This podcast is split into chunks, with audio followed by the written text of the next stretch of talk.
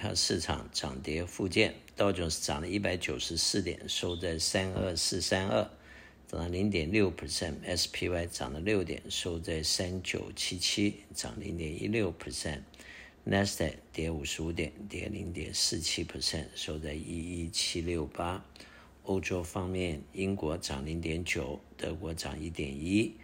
法国涨零点九。亚洲方面，日本涨零点零七，香港恒生涨零点四三，中国上海负零点二二。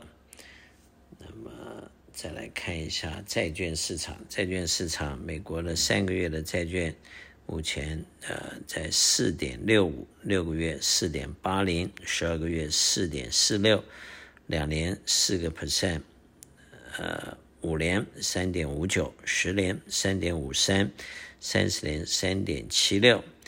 六个月的债券在四点八，可是十年债券才三点五，两个倒挂的现象有一点二个 percent 的 gap，所以倒挂现象实在呃实在还是非常的严重。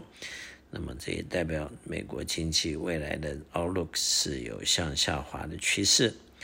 那么西德州油目前在七十二点八六，布兰特油七十八点一一二。然后，natural gas 两块一毛二，黄金一千九百七十五块，黄金在上个礼拜曾经去过两千零一十二块，现在要跌破了两千。最近黄金的价格大概在一千六到两千之间，啊，中间价位大概在一千八。小麦六百九十八块，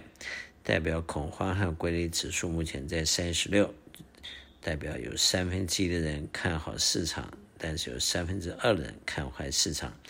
通常看坏市场人多的时候，市场就反而是比较 safe。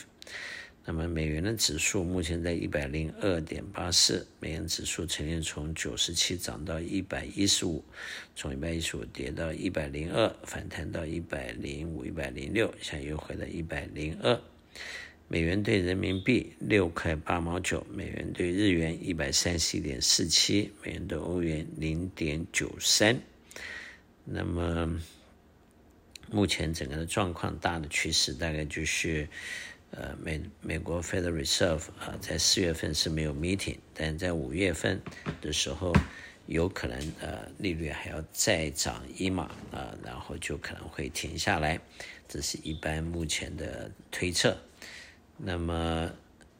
美国的通货膨胀 CPI 上个月的数字大概是六 percent 和五点五，这距离他们的目标呃两个 percent 还是挺远的，因此呃，联邦要立刻降利息的机会是不大的，但是也许因为顾及到金融系统受不了太多的高利息，以及某些小的银行呃的的资金脱逃，因此。可能会把这加利息的这幅度和脚步逐步的放缓。那么，呃，除了这个利率的趋势和通货膨胀的现象之外，另外呢，就是要观察世界上有没有其他的国家的银行系统受到波及。那么前段时间，瑞士的银行以及德国的银行都相继出事了，是不是世界上还有其他的地方要出事？这个事情。是蛮值得观察，同时要提高警觉。那么从这几个观点来看，呃，再加上美国在六七月的时候有国债上限到期的问题，当然按照往例，呃，美国的呃两党可能在最后一个 moment 会达成协议，提高呃美国债务的上限，免得美国的国债 default 啊，国家也产生了不顺畅。但是呢，呃，在这一段时间可能会造成市场的一些疑虑。那么这一次的这个呃呃金融危机以及美国的这个呃通货膨胀和上一次比较不同的环境，就是在零七和零九年的时候，国际间的气氛还是采比较一个合作的态势，因此当时中国是跟美国配合，呃一起买美债，而且这个呃去呃。印制钞票来呃